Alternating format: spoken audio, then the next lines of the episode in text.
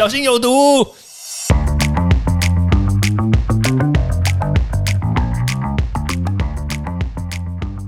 毒物去除了，人就健康了。欢迎来到昭明威的毒物教室。我们今天要来讲一个主题，就是小心病毒就在你身边。怎么讲的？这个病毒好像匪谍一样，但确实是这样子，你知道吗？因为我们现在其实有很多的这个确诊者，我们其实并不知道他到底是不是确诊，对吧？我们总是会担心，因为我们的快筛的这个能量呢，说实在，因为没有下放到我们。这个每一个人可以快筛嘛，所以你没有办法自己去检测，像检查血糖一样，所以大家都开始会怀疑说，哎，你隔壁这个人到底是不是确诊？他咳嗽一下，哎呀，他是不是就是他对我传播病毒，对吧？所以其实呢，这个时候我们就必须要讲，这个病毒呢，真的很有可能呢就在你身边。好了，怎么说呢？诶，这个病毒呢，我们在去年有一个文献发表，他就说了。这个病毒呢，它会停留在空气污染里面，气溶胶大家听过吧？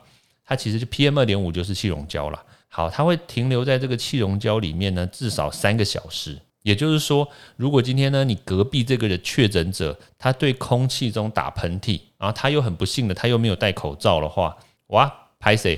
这个病毒呢，它就会跟空气中的 PM 二点五啦，或者是这个悬浮在空气中的这些灰尘连接起来，它就会在空气中飘飘飘飘飘三个钟头哦。对，所以如果你很不幸的刚好就在它旁边，或者是你很不幸的刚好就吸到了它打喷嚏出来的这个病毒，然后又刚好结合了这个空气污染的话，那你很容易就中标了。对，所以这个是神不知鬼不觉哦，所以就建议大家哦。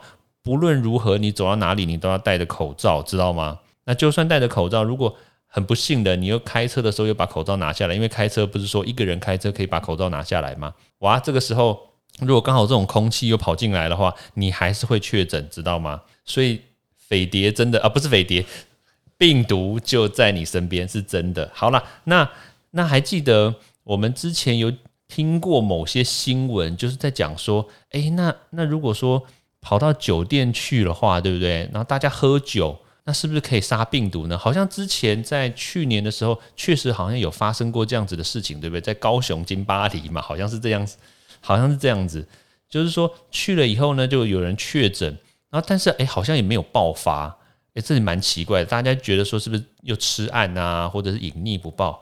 然后后来才发现说，有可能是因为大家当时每个人都在喝酒，对不对？然后拿一个杯子喝了酒之后，然后下一个再喝，所以大家当时想象的状况就觉得哇，糟糕，一定会传，一定会传染，一定会染疫。但是后来结果没有，很多人就会觉得说，诶，是不是因为喝酒的关系，所以可以杀菌？好了，那我们必须要再讲一件事情，就是说这个酒精呢，它确实可以杀病毒，但是呢，它必须要喷在空气中，或者是外用。弄在手上，如果你喝到身体里面，然后再进行杀菌，其实是没有办法的。但是有一个可能就是，如果你喝很多，在嘴巴里面交互作用的话，确实是可以降低你口腔里面的病毒。对，但是这个酒精为什么讲到这个地方，觉得自己就觉得好笑？就是这有点像是漱口水的概念，知道吗？只是说大家把这个病毒呢放到酒精里面去，然后就一个一个传递。哎，这个。也是有可能可以杀菌的啦，OK，但是我必须要讲到这个夜店啊或酒店的这个关系的原因是在于说，这个病毒呢，它也可能会停留在这个铜板上面。诶，你去这种地方，你要不要付钱？要嘛，对吧？但是一般人他不会用铜板付钱啊，我知道啊，大家都直接付钞票嘛。所以在这个铜板上面呢，病毒它会存活的时间大概是四个小时。哎，其实蛮久的哦，所以记得大家找钱的话，回家记得要洗一下铜板，顺便算一下有多少钱，知道吗？那另外一个，那纸钞呢？纸钞哇，拍谁？纸钞会停二十四小时一天，所以如果有人确诊，对不对？他对着这个钞票就是打喷嚏啦，或者是哎呀，有些人就是数钞票的时候要沾口水，哎，那这一种的话，那这个钞票上面就是新冠病毒，知道吗？二十四小时哦，它不仅臭，而且还会有病毒，还蛮恶心的。那另外一个就是。